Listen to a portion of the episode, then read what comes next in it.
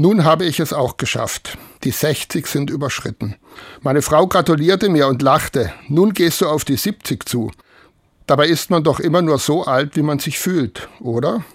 In der Bibel heißt es, denk an deinen Schöpfer in deinen frühen Jahren, ehe die Tage der Krankheit kommen und die Jahre dich erreichen, von denen du sagst, ich mag sie nicht.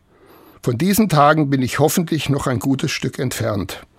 Irmhild dagegen geht inzwischen auf die 90 zu. Sie gehört schon lange zu unserer Gemeinde. Am Sonntag kam sie in den Gottesdienst. Ich habe mich gefreut und sie herzlich begrüßt. Irmhild, wie schön, dass du es heute mal wieder geschafft hast. Auch Irmhild freute sich offensichtlich. Doch dann schaute sie mich mit großen Augen an und fragte, wer bist du? Ich habe mich dann eben noch mal kurz vorgestellt. Aber dann wurde ich recht nachdenklich. Wie lange sie wohl noch alleine in ihrem Zuhause leben kann?